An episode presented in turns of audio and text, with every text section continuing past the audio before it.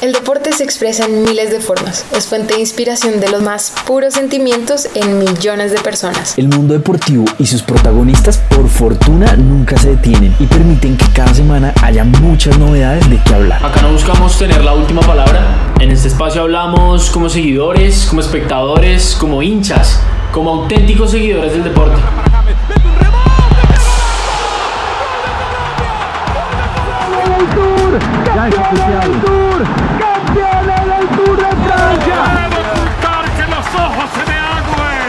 La pasión que despierta es un verdadero lenguaje universal que permite múltiples interpretaciones y diferentes puntos de vista. Así que bienvenidos y bienvenidas. Ya empieza un nuevo capítulo de Hablando desde la tribuna. Bienvenidos a todas y a todos a este nuevo capítulo de Hablando desde la tribuna. Hoy les tenemos un capítulo completamente diferente a los que hemos tenido anteriormente. Eh, antes de empezar, quiero saludar a la mesa. Empiezo contigo, Mona, ¿cómo estás? Hola, Sofi, ¿cómo vas? ¿Cómo van esos finales? Ahí vamos, todavía vivo, pero ahí vamos. Jepsito, ¿cómo vamos? Hola, Sofi, buenas noches. Hola, Mona, hola, Fercho. Eh, nada, bien, súper bien, ya cerrando todo y esperando ya que se acabe este año. Y Fercho, ¿tú qué tal? Sofi, ¿cómo vas? No, muy feliz, feliz porque el Madrid sacó la casta y mostró que le interesa un equipo de barrio, entonces muy, muy feliz. Bueno, ya que todos saludaron, ya todos estamos acá con la actitud. Eh, bueno, pues para empezar hoy vamos a tratar la liga femenina y masculina del fútbol colombiano. Después hablaremos de un tema muy interesante que me llama mucho la atención especial por el lado de la mona, que es contar por qué estamos apasionados por nuestro equipo. Mona, te paso el micrófono a ti.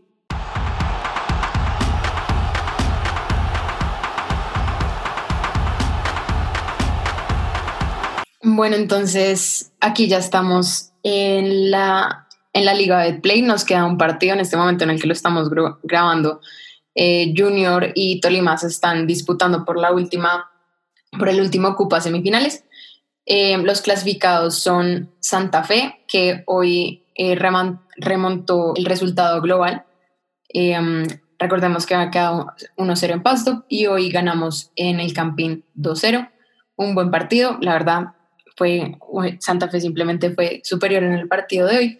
Em, ayer tuvimos el partido de Nacional América, que el Nacional cayó ante el América en, en Medellín. Entonces se clasificó el América.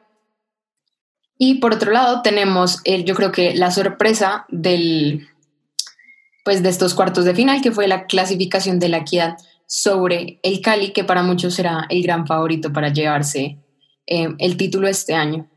Estamos a la espera del partido entre Junior y Tolima, donde el, pues el marcador sigue bastante abierto. La verdad, todavía quedan 90 minutos para jugar. Jepsito, ¿cómo viste el América? Yo creo que eh, estos cuartos de final han sido una cosa bien, bien distinta a lo que nos tenían acostumbrados eh, los torneos, incluso el mismo formato de eliminación directa que a mí lo personal me gusta más, más que el cuadrangular con el que venimos acostumbrados.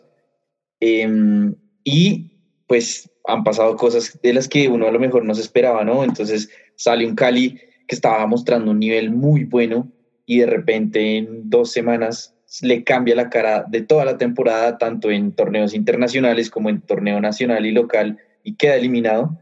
Eh, nacional, que dio un muy buen partido en, en la ciudad de Cali contra el América, que le ganó allá y desafortunadamente tuvo estos inconvenientes de, de que el COVID los, los atacó, 11 jugadores afuera, 5 eh, sub-20 tuvieron que, que, jugar, entonces pues ya son cosas, digamos, extra deportivas que hacen que igual el, torneo tenga que continuar. Eh, en este momento pues a mí en lo personal me parece que eh, el Tolima o Santa Fe son los más opcionados para quedar campeones, son los que han mostrado a lo largo del torneo un mejor nivel y sobre todo más constancia.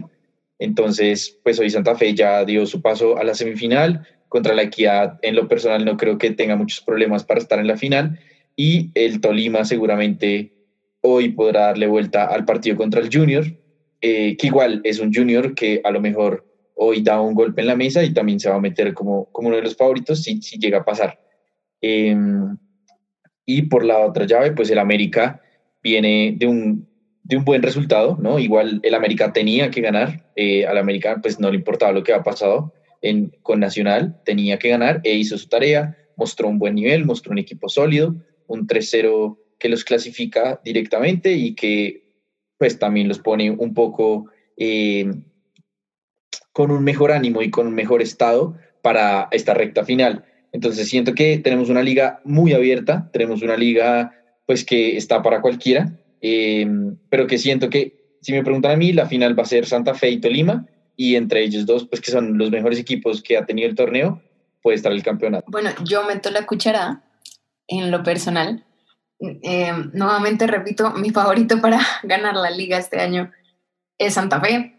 Eh, es un buen equipo, es un equipo que sabe jugar partidos de eliminación directa, sabe mantener la calma. Digamos, hoy jugaron un partido donde Santa Fe en ningún momento lo sufrió, pero en ningún momento al equipo se le vio como con afán de salir a ganar, sino que fue un juego bastante lindo. Y digamos, para noticias, para alegrarles el día a todos, em, Santa Fe ya se estaría clasificando a la Sudamericana y como mejor reclasificado y clasificaría a la Libertadores. Entonces, como ustedes son hinchas de Colombia, se van a alegrar muchísimo que vamos a tener una excelente presentación de un equipo que sabe jugar ligas internacionales. Claro, entendiendo que ustedes todos son hinchas de Colombia y le van a hacer barra a Santa Fe y se van a emocionar tan así como yo. No, con eso que me dices, Mona, estoy ya mañana, mañana mismo me voy a ir a comprar la camiseta de Santa Fe porque ya saben, o sea, lo que es Colombia es Colombia, papá. Y no, pues lo habíamos hablado para que, pues para que todos sepan, hace poquito tuvimos una discusión acá en la mesa de si uno tiene que apoyar al equipo que no es de uno, solo por el hecho de ser colombiano. Y pues vamos Santa Fe, nada que hacer. Bueno, no, pues la verdad, incluso Santa Fe ha hecho una, una muy buena temporada como institución, porque entiendo que en, en, la rama femenina también está disputando todavía las finales y se presenta como uno de los favoritos, ¿no? Entonces, pues sí, Mona, yo sé que lo dices en chiste y todo, pero la verdad a mí sí me alegra que haya buenas instituciones y buenos planteles en el país, lo que está haciendo Santa Fe hace rato, lo que está haciendo el Junior hace rato, el mismo América que quedó campeón y pudo sostener la mayoría del proyecto, le beneficia al fútbol colombiano. Y, y siento que los equipos grandes como Millonarios, como Nacional, tienen que ser los equipos que siempre estén en finales, que siempre estén no participando, sino disputando. Y en los torneos internacionales eso se va, se va a ver reflejado cuando en lo local tengamos mejores instituciones, este semestre con lo que pasó el Cúcuta nos dimos cuenta que en lo administrativo estamos muy mal en el fútbol colombiano. Entonces creo que a las instituciones que hacen las cosas bien, como es el caso de Santa Fe, hay que reconocérselos y hay que acompañar ese tipo de proyectos y ese tipo de procesos sobre todo. Eh, Mona, pero cuéntame un poquito de eso de fútbol femenino, ¿cómo, cómo, cómo se ve eso? Sí, Santa Fe está en las finales y ahora contra quién le toca. Sí, en, vamos al tiempo Liga Femenina y Liga Masculina. Em, la última, eh, el último partido de cuartos se juega mañana. Y bueno, sí, como tú dices, Santa Fe como institución está llevando un excelente proceso este año. Y la, el equipo, tanto el femenino como el masculino, se clasificaron ya a semifinales. Santa Fe le ganó al Junior, le toca la semifinal contra eh, Medellín, que le ganó contra Real San Andrés. Recordamos que igual ese partido estuvo aplazado por el huracán Iota. Em, y pues el desempeño que yo creo que es de resaltar el desempeño que tuvo el, equipo de Real San Andrés, un equipo que ni siquiera tiene representación en masculino y que, logró llegar a estas instancias en, el fútbol femenino. Y por el otro lado, tenemos a el América de Cali, que irónicamente también le ganó a Nacional en cuartos de final y está a la espera de Millonarios o de Cali. Mm, lo que yo esperaría es pues que Cali mantenga el resultado y yo creo que algo de resaltar y más que nada porque ahora en Win más, ya que estamos en estas instancias, los partidos sí los están transmitiendo y sí se pueden ver.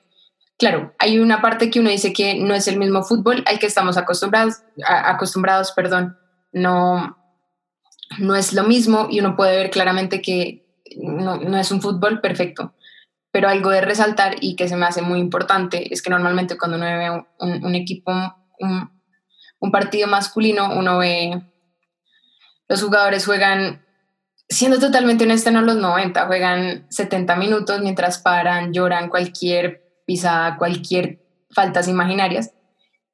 Y en el fútbol femenino, sea cual sea el equipo, no, no, es por, no es por cuál sea mi equipo o a cual yo quiera, sino es algo de reconocer para todas las jugadoras en general. Em, que yo creo que sienten que tienen algo que demostrar y juegan fútbol, lo juegan, no esperan, no, no buscan faltas, no están buscando la amarilla, no están buscando el penal todo el tiempo, están jugando.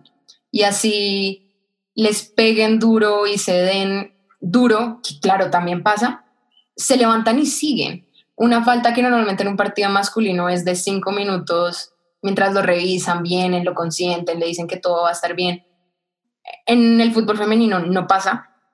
Y no sé, si algunos de nuestros oyentes tienen eh, Win más, pues me gustaría que, pues, que le dieran una oportunidad al fútbol femenino poder apoyarlo y, ver esos partidos, que ya son instancias importantes, son equipos importantes y así apoyamos a nuestras jugadoras para que como Lacey Santos lleguen a equipos grandes en el mundo y, sea, y seamos potencia en, creado, en creando jugadoras en el fútbol.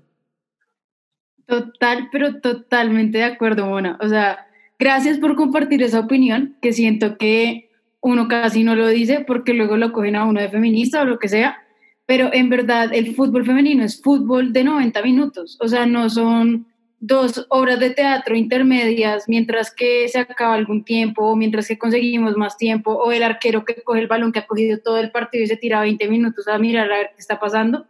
Es buen fútbol y lo que dices, toca apoyarlo. O sea, no, si no empezamos nosotros viendo esos partidos y si no empezamos nosotros a como promocionarlo, invitar a la gente a verlos, no estamos haciendo nada como hinchas independientemente de fútbol.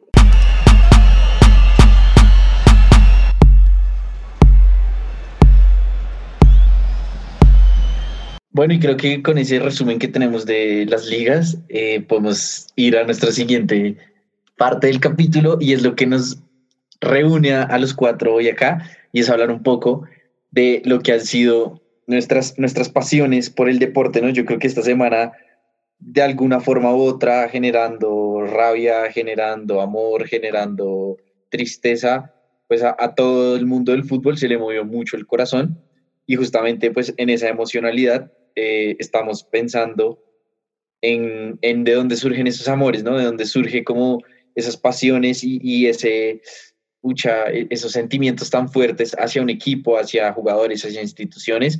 Entonces hoy queremos hablar un poco de lo que ha sido eh, nuestras experiencias, contarles un poco para que nos conozcan y conozcan conozcan lo que, lo que ha pasado en, un poco en nuestras vidas eh, con, frente a este tema. Em, para empezar, pues yo creo que es evidente que podemos simplemente empezar con la Mona, que abiertamente aquí ha defendido a Santa Fe y vive por Santa Fe. Em, entonces, Mona, te quisiera preguntar dos cosas primero, como, pues obviamente que nos cuentes un poco cómo surge tu amor por Santa Fe y tu pasión y todo. Y dos, ¿qué es lo más loco que tú has hecho por Santa Fe? Digamos que mi historia con Santa Fe va más de mi familia em, y de lo que yo he vivido en mi casa. Básicamente, yo por historia de mis ancestros podía ser perfectamente hincha de Millonarios o hincha de Santa Fe. Mi bisabuelo fue uno de los socios fundadores de Millonarios y constantemente tenía a los jugadores de Millonarios de almuerzo en la casa y mi abuela se crió yendo todos los fines de semana a ver a Millonarios como hincha real de Millonarios. Y por el otro lado, eh, por el lado de mi abuelo, esto es por mi lado paterno, mi abuelo, la familia también es bastante relacionada con lo que es el fútbol eh, tanto que el padrino de bodas de mis bisabuelos fue Nemesio Camacho, el mismísimo del Campín. Entonces, por ese lado, mi abuelo tuvo la oportunidad de vincularse a Santa Fe em, y empezar a jugar en Santa Fe con Santa Fe pues, amateur. Y como arquero duró siendo suplente un buen tiempo y bueno, después se retiró y continuó con su carrera em, pues digamos, de corbata y, ya, y se retiró del fútbol. Pero entonces yo creo que nace de ahí, como de que es algo muy dentro de mi personalidad, la idea de que para mí Santa Fe no es más como la institución de fútbol, sino que es un símbolo que representa a mi familia. Em, por razones de la vida, todos los hijos de mis abuelos salieron hinchas de Santa Fe y por consiguiente todos los nietos fueron hinchas de Santa Fe. Pero no es que a mí mi papá me haya obligado, como usted tiene que ser hincha de Santa Fe. No, jamás. Yo tengo el recuerdo que de chiquita todavía no tenía muy claro cuál era mi equipo, pero sabía que a mi abuela le gustaba Millonarios y al resto de mi familia Santa Fe. Y jugué con la idea de que tal vez seré hincha de Millonarios cuando era muy chiquita. Pero ese año justamente le pedía a mis papás una camiseta de Santa Fe. Pues me dieron mi primera camiseta y mm, digamos que coincidió con un excelente inicio de lo que es el Santa Fe que conocemos hoy en día y nada, no sé si lo comparten, pero la primera vez que mi papá me llevó al campín, pues nunca se me va a olvidar. Era un partido con el Deportivo Pereira. Em, Alejandro Bernal estaba jugando en Santa Fe, pues tenía mi apellido, súper emocionante. Y lo peor es que el partido fue súper aburrido, quedamos uno a uno. La primera vez que uno entra a ese estadio y sale y ve la cancha, la gente, la primera vez que uno ve las barras bravas, los trapos y no entiende ni la mitad de lo que está diciendo, es algo impresionante. Y la primera vez que uno grita un gol en el estadio, porque es distinto gritarlo en la casa que gritarlo con otra cantidad de personas. Y me acuerdo que de una mi papá me dijo, mira, y me volteó a sur y hicieron lo mismo que hacen los argentinos que hacían en ese momento que apenas hacía gol, todos bajaban y volvían a subir. Yo como, pues, ¿qué es eso? Entonces, para mí, sí, Santa Fe es parte de mi familia, de, de lo que soy y, y, por eso es que yo digo que yo, ese es mi único equipo. Yo puedo ser hincha de deportistas, pero mi único equipo con el que yo realmente me identifico, con el que realmente me duele cuando pierdo, cuando pasa algo, es, es Santa Fe. Y, y no lo cambiaría por nada porque sé que no es el mejor equipo, pero es el equipo que tiene, la, que tiene mi familia, que tiene historia conmigo y representa mi ciudad y siento que es el mejor equipo que representa Bogotá, siendo 100% honesto, por su historia y pues por lo que es. Sí, Mona, qué chévere, qué chévere esa historia que nos cuentas y yo creo que sí, mucho, mucho de las historias que, que siento que eh, nos acogen a nuestros equipos son muy familiares, ¿no? Muy de lo que uno ve como niño, de lo que uno recibe en esos primeros años, eh, que después ya es muy difícil desligarse. Perchito, tu experiencia, ¿cómo fue? ¿Por qué te volviste hincha de Millonarios? ¿Cómo ha sido esa pasión y, y cuál es la máxima locura que has hecho por Millonarios? Eh, complicada pregunta.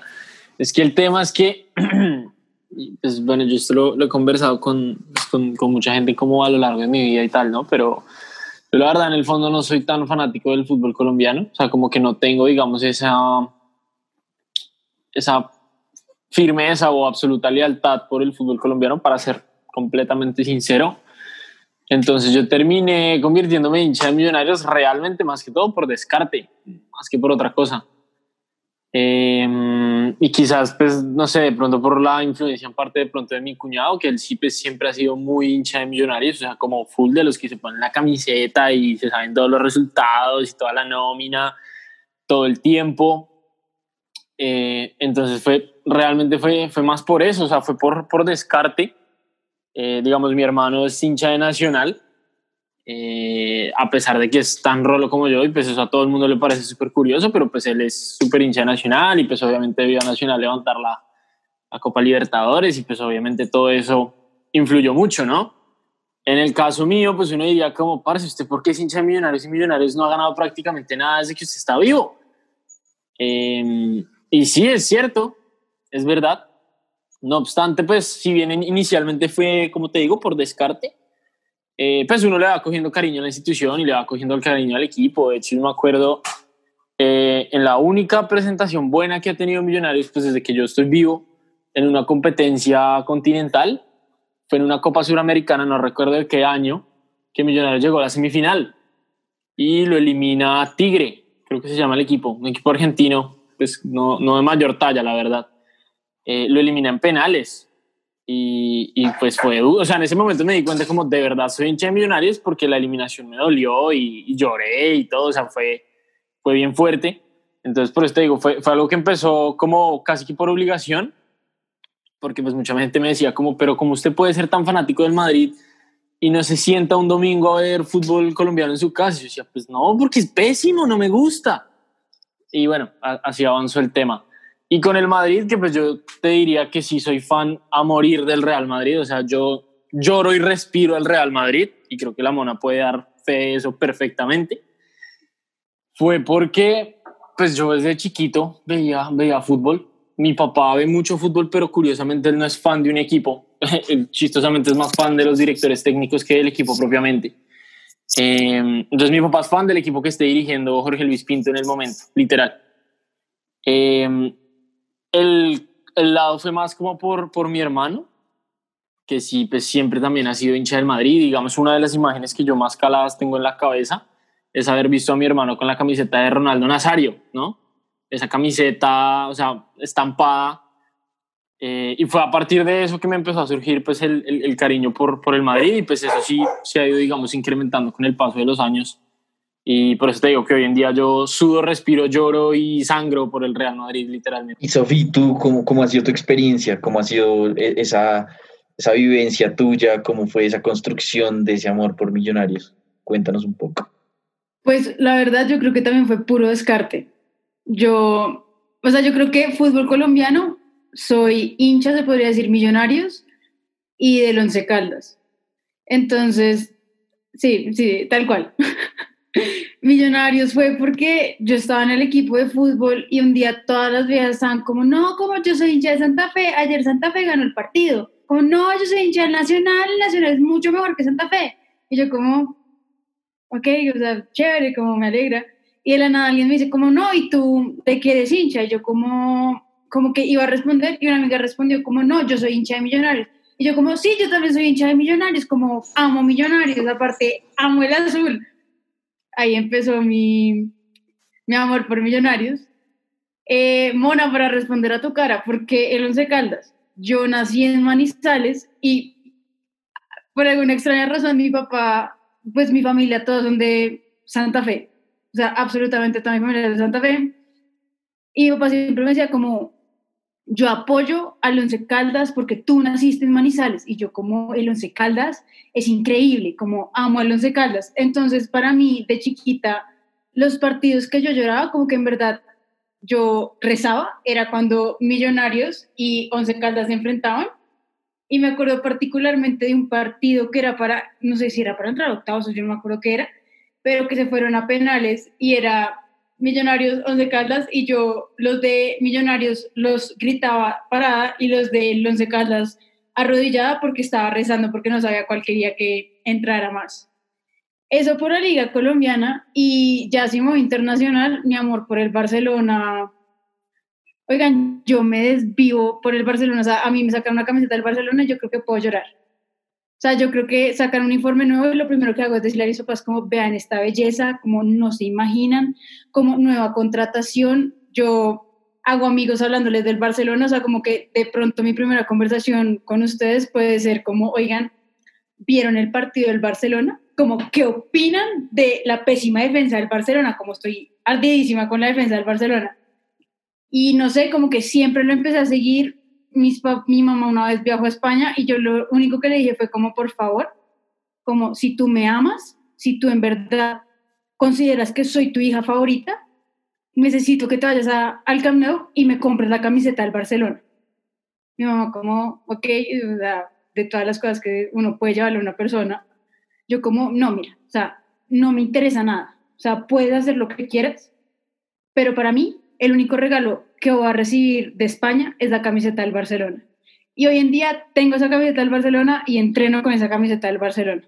Y para mí es, la lloro, la mocoseo, la grito, la levanto, la beso y es hermosa. En mi caso yo creo que también fue muy por el lado familiar, ¿no? Como en, en digamos, en las familias tanto de mi mamá como de mi papá, la mayoría de, de mis tíos, de, de mis abuelos, son o de Santa Fe o de Millonarios. Em, pero mi papá siempre fue hincha de Nacional, como que él se volvió muy fanático de Nacional en, pues, en los 90, incluso en los 80, como, como en este momento de, los puros criollos del Nacional como clásico. Y desde ahí lo, lo, empezó a seguir muchísimo y, y sí, la verdad, pues yo creo que de ahí, de ahí viene mi amor, como ver a mi papá súper pasional cada vez que jugaba Nacional, como ver a mi papá que en verdad disfrutaba demasiado, demasiado, em, como que Nacional jugara, solo que jugara, ni siquiera que ganara, sino que jugara. Entonces a mí me parecía muy chévere y me parecía un plan muy rico que todos los domingos pues nos pudiéramos sentar mi papá y yo a ver fútbol. Entonces pues generalmente el partido que veíamos era el de Nacional, eh, pero a mí me parecía genial, me parecía que, que ese era un plan muy, muy rico y desde ahí empecé yo me acuerdo que, claro, justo para entrar al colegio, el colegio a uno chiquitico, pues le preguntaban, ¿no? Como tú de qué equipo eres. Y la mayoría de mis amigos eran o de Santa Fe o de Millonarios. Em, y claro, resulta que, pues, yo era como de los únicos que decía Nacional, pero a mí lo que me ayudó muchísimo, o como pues me, me, me permitía como con mucho orgullo decir que era de Nacional, era que justo en el año 2005 que yo entré al colegio, Nacional había quedado campeón en, en la liga colombiana. Entonces, claro, yo decía como del campeón, sí, como yo soy hincha del campeón, y era Nacional que justo había quedado campeón. Después, en el 2007, Nacional, amo y señor del fútbol colombiano, vuelve y queda campeón todo el año, ¿no? Eh, después, en el 2011, vuelve a quedar campeón. Ah, bueno, y la otra cosa que, que, me, que, que pues siempre me, me causaba mucho amor era que generalmente el primer torneo se acaba en junio entonces siempre, yo, yo cumplo el 18 de junio, entonces siempre las finales estaban cerca a mi cumpleaños. Entonces Nacional, pues como que me ha regalado muchos cumpleaños muy felices. Me acuerdo el del 2011, fue literal el día de mi cumpleaños contra la equidad. Em, el del 2019, ¿qué? El del 2017, que fue el año que salimos del colegio, también mis 18 años los viví en el estadio con mi papá viendo a Nacional quedar campeón contra el Cali. Entonces, claro, son estas vainas emocionales y sentimentales que son demasiado, demasiado fuertes, em, que yo creo que pues lo hacen a uno ser demasiado hincha y, como que hay un amor muy grande por, por, un equipo, ¿no? Em, me acuerdo que pues cuando quedamos aquí de, de finalistas en, en la Libertadores, yo estaba que le decía a mi papá que por favor nos fuéramos a Medellín, que por favor nos fuéramos, sino que me acuerdo que eh, la distancia de días que había entre una final y la otra era muy pequeña, eran como tres días, eh, bueno, no sé, como que había muchos problemas y mi papá justo esa semana tenía como reuniones y cosas y me dijo como no, en verdad no la logramos, como no, no, no pude cuadrar y, y tú sabes que cuando podemos vamos, pero no, no pude cuadrar.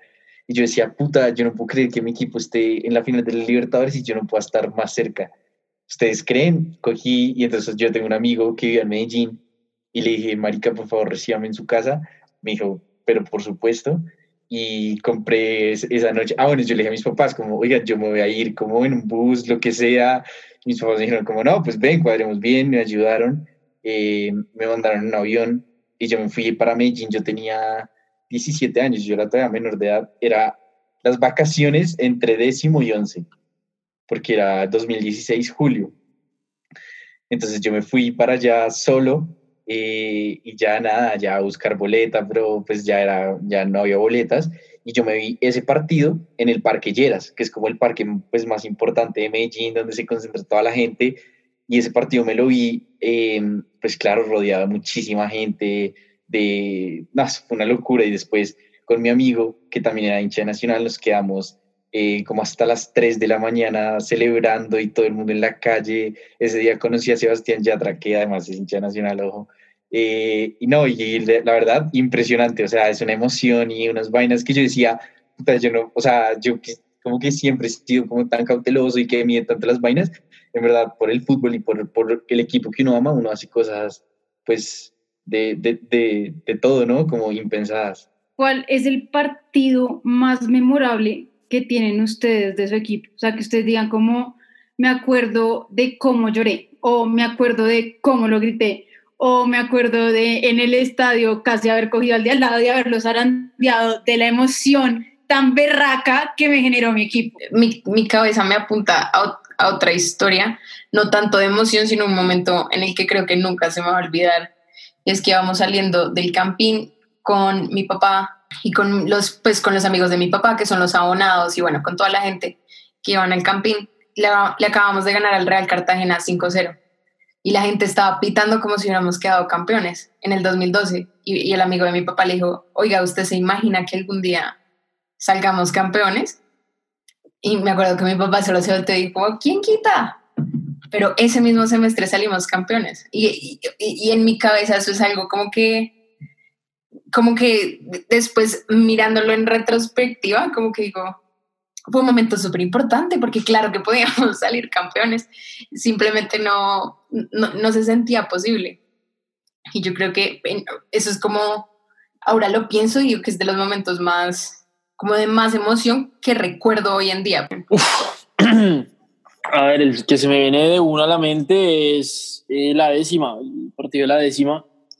Eh, por muchas razones, pues obviamente el Madrid no ganaba una Champions hace muchísimo tiempo. Yo ya para ese momento era un hincha muy, muy, muy aguerrido a, al equipo. Eh, el Madrid había hecho un torneo espectacular. Recuerdo pues mucho también los, los partidos contra el Bayern Múnich, porque pues el Bayern Múnich siempre es un rival de bastante talla.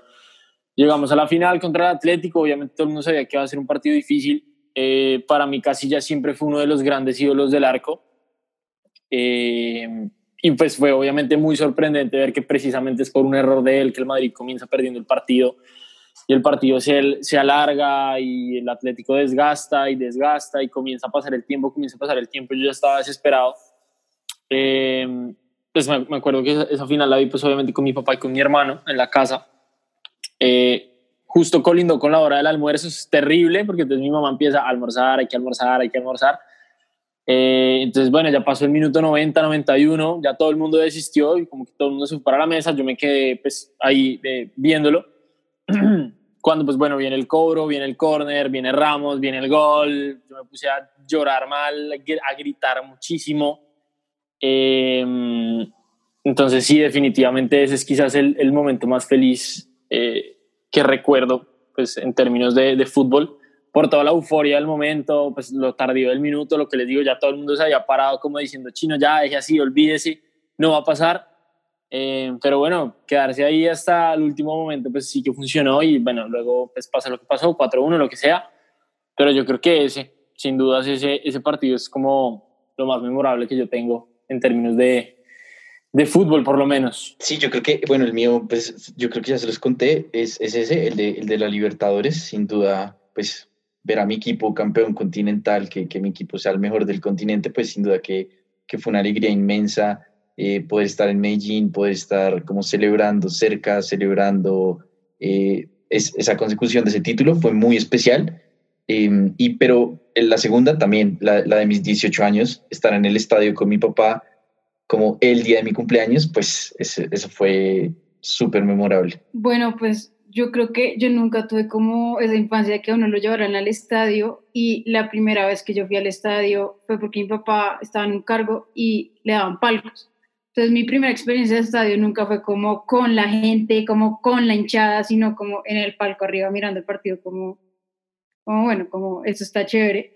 Pero me acuerdo que yo era full fan en esa época que en verdad yo me ponía la camiseta de Millonarios y hoy la compraba y una vez le dije a una amiga como, hey, como, vamos a ver el partido de Millonarios. Y yo no me acuerdo ese día qué pasó, yo no me acuerdo qué partido era, pero Millonarios estaba jugando, o sea, yo me sentía viendo al Barcelona.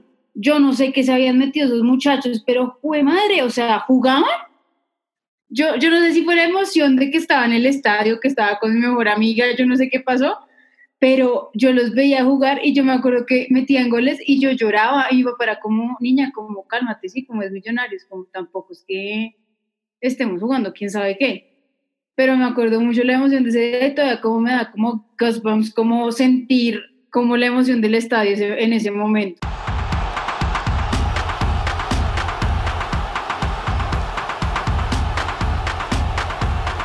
Por otro lado, eh, bueno, pues acá es bien sabido que nuestro podcast obviamente no, no se basa solamente en, fútbol, ¿no?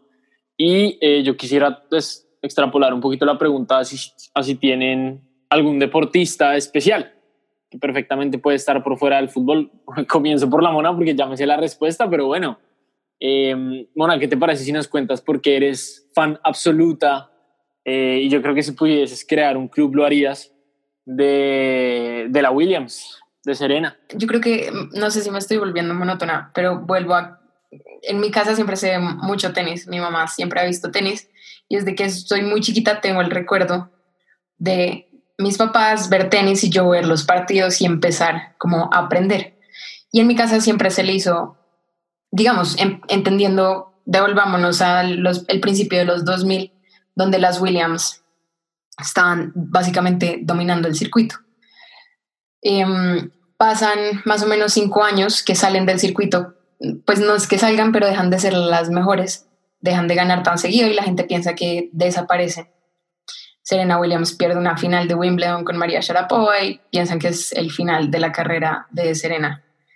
Pero tengo muy claro, ese sí tengo muy claro el momento en específico, que fue Wimbledon del 2009. Y es porque, primero, toda la gente alrededor mío le hacía barra a María Sharapova porque era María Sharapova, no sé si es porque era una mujer blanca, churra, lo que quieran, pero todo el mundo le estaba haciendo barra a María Sharapova y yo veía los partidos y para mí era muy claro que Serena Williams era simplemente mejor, jugaba excelente, o sea, tenía un nivel muy, muy bueno, entonces yo creo que fue el primer, no, no lo seguí tan completo como ahora sigo los torneos de tenis, pero me acuerdo que el título de dobles se lo llevan Serena y Venus ese año. Y la final es Serena y Venus. Se, en el 2009 se repitió lo que pasaba al principio de esa década, como ellas dominando el circuito. No sé, y me dio mucha emoción, como veía su tenis y, no me lo creía y, yo no entendía por qué no toda la gente le hacía barra a Serena Williams y más bien lo que rodeaba a las Williams eran críticas racistas, de que ella debería estar en el circuito de los hombres, de que ella no era mujer, de que claramente no la podrían comparar con el resto de las tenistas porque ella no tiene el cuerpo de lo que uno normalmente asociaría con una tenista, que es el, estereotipo es clásico María Sharapova. Em, entonces fue, fue, fue, fue, un sancocho, más o menos. Entonces yo no entendía la, cantidad de críticas a, Serena Williams en, en, en, el top, en uno de, bueno, en uno de los, sus muchos picos de su carrera y verla jugar también. Y yo creo que ahí empezó y eso hizo en parte que mi pasión y mi gusto por el tenis creciera y empezar a seguirlo cuidadosamente. Quiero muchísimo a Serena Williams y ser eso hincha y yo creo que es como la deportista en general, el deportista, incluyendo hombres y mujeres, que yo creo que más personifica lo que significa ser un atleta y sobreponerse a los retos de la vida y que todo es posible. Y pues cuando le unes la idea del cambio social que le trajo al tenis Venus y Serena Williams, pues no sé, yo creo que el circuito femenino que tenemos ahorita explica por sí solo lo que estas dos mujeres lograron. Y no sé ustedes, eh, ¿qué deportista tienes que así sea, que eres hincha consagrado? Yo, creo que a mí me ha pasado es con los ciclistas. Para mí los ciclistas en general me parece que desde chiquito y cuando vi la primera carrera de ciclismo, o sea, yo no lo podía creer que, claro, a, mí de chiquito y me imagino que pues a, la mayoría con que uno lo lleva, ¿no? A la ciclorruta y le enseñan a montar bici y, y ya, y bien. Y ya me parecía extraordinario lo que hacían esta gente, estar cuatro o cinco horas en una bicicleta y compitiendo y estando como en los mejores eh, niveles siempre y me parecía admirar. Y pues obviamente me causaba todavía más admiración que los colombianos se destacaran en eso. Entonces siempre al ciclista colombiano como que lo mismo, mi papá desde muy chiquito veía las carreras y yo estaba ahí como súper cerca viéndolos y, y sobre todo que los veía casi como unos superhéroes, o sea, me parecía que eran como superhumanos, como que era gente que estaba en otro nivel porque, porque lo que hacían, o sea, yo decía como, yo, yo monto bici y todo, pero cuando yo monto bici yo quedo cansado y monto como una hora, como así que estos manes montan como cinco en unas montañas y además como compitiendo el uno con el otro, no, eso me parecía una locura. pero así personalizado como, como la mona, no, creo que nunca me ha pasado con ninguno, sino siempre, siempre ha sido como el deportista colombiano. En los Juegos Olímpicos, por ejemplo, soy enfermo, o sea, literalmente hago, les voy a contar esto, hago una agenda como de cuando compite cada uno y generalmente pues los transmiten o por Señal Colombia o por Caracol. Entonces siempre me pongo a buscar como cuando compite cada uno, eh, a ver si, si transmiten eh, como su competencia, porque los olímpicos a mí me parece que es como lo máximo del deporte, ¿no? Como mundial, los mejores de los mejores, y que haya colombianos, pues siempre, siempre me causa mucha felicidad. El día que Mariana Pajón ganó la medalla de oro, se los juro que lloré, como literalmente lloré, o sea, no, fue impresionante cuando sonó el himno y ella estaba ya, cuando ganó la, no, eso, una locura. Yo creo que ahí comparto eso de escuchar el himno, que yo escucho, eh, o sea, yo escucho el himno y ah, yo empiezo a llorar inmediatamente. O sea, creo que eso lo hablamos como en los primeros capítulos, cuando ganó Farah y Cabal. Yo me acuerdo que yo estaba sentada en mi club y yo lloraba y la gente me miraba como, hey, ¿cómo estás bien? Yo como, es que es Colombia, o sea, como que siempre que hay un triunfo colombiano, siento que el triunfo es de nosotros, como del país. Eh, como jugador, jugador, siento que es muy difícil porque, digamos, en tenis, creo que recojo a tres jugadores como específicos de la rama masculina, que es Roger, que por ese man, juego como juego por ese man, o sea, si no fuera por Roger tendría un revés básico a dos manos que no me haría una mujer feliz. Del Potro, se me hace que no sé qué tengo con Del Potro, pero yo admiraba a Del Potro de una manera que al día de hoy yo digo como ojalá ese man salga mañana a jugar, o sea, como ojalá el man venga y juegue conmigo, lo que sea. Y pues nada, o sea, al gordito hay que respetarlo y así solo gane en un solo tipo de cancha, el man es un capo. Por el lado femenino, pues comparto a la mona, Serena es, o sea, es una diosa vieja, yo creo que la mandaron y dijeron como tu futuro, tu propósito y tus 20 mil reencarnaciones van a ser en el tenis. Y cada vez que hay una muy buena tenista va a ser Serena. Mm, por el lado del fútbol sí siento que es más complicado y de pronto no veo como un futbolista como tal que admiro, pero sí veo un director técnico que yo creo que me ha formado y me ha forjado como persona, que es el profe Montoya para mí el profe lo es todo, me enseñó a lucharla, me enseñó a salir adelante, me enseñó a seguir con mis sueños, a que si quería jugar fútbol por más lesionada que estuviera lo intentara, que si quería jugar tenis lo hiciera y pues siento que por sus consejos hoy en día estoy donde estoy y es de las personas en el deporte que más admiro. Vale, muy bien. En mi caso, eh, yo también pues tengo una, una debilidad por, por el tenis y concretamente por un deportista que para mí es el diferente en ese, en ese circuito y es Roger Federer. Digamos, en un, en un circuito en donde claramente todos los tenistas son absolutos atletas y exhiben, digamos, mucha tenacidad a la hora de jugar. Siempre vi o siempre he visto a Federer como una persona que parece tan tranquila. Es como, él siempre va tranquilo, o sea, él, primero, bueno, sí, revesa una mano completamente diferente, esos drop shots que tiene Federer, que para mí no los tiene nadie más, siempre juega tranquilo, siempre se ve eh, calmado, es, es, curioso, o sea, yo siempre que veo a Federer digo como es, es como un artista pintando en un, en un, lienzo, para él el lienzo es la cancha, así es como yo lo veo siempre y siempre lo he visto así. Eh, entonces sí, por Federer yo siempre, siempre he sentido sí, una debilidad especial. O sea, yo en serio que he visto a Federer realizar jugadas, realizar golpes que estoy seguro que ningún otro tenista sería capaz de hacer porque no tiene esa capacidad o no tiene esa finura en la muñeca que Federer tiene. Eh, obvio hay tenistas excelentes como Djokovic, Nadal, pues que también son descomunales y son de otro mundo, pero nunca en ningún otro he sentido esa sensación que sí veo con, con Federer, que es que está pintando un lienzo porque el tipo es un artista, literalmente. Bueno, y hasta aquí llega este nuevo capítulo de Hablando desde la Tribuna. Les agradecemos a todos y todas las que llegan hasta este punto eh, por escucharnos, por compartir este espacio con nosotros. Hoy fue un capítulo diferente en el que, pues, movidos por el, más que todo el sentimiento, más que todo la pasión de que nos levantan nuestros equipos, que, que nos levantan eh, las instituciones que que nos encantan y, de las que sentimos un, gran amor, pues les compartimos a ustedes un poco el por qué eh, porque pues acá siempre hemos hablado desde ser hinchas, acá siempre hemos hablado desde que entendemos que el fútbol uno siempre va a tener como esas gafas que, que lo nublan para ver a sus equipos y lo nublan para seguir y ser objetivo, sobre todo a algunos equipos con los que uno tiene mucho amor. Entonces les agradecemos por acompañarnos, por estar con nosotros y los invitamos nuevamente a que hagan parte de los capítulos de Hablando desde la tribuna. Si tiene algún tema, algún deporte que le guste, sabe que esta es su casa, bienvenido, bienvenida escríbanos y acá va a estar con nosotros. Em, le pedimos que si le gusta nuestro contenido lo comparta, que escuchen los otros capítulos y elijan su silla y sigamos hablando desde la tribuna.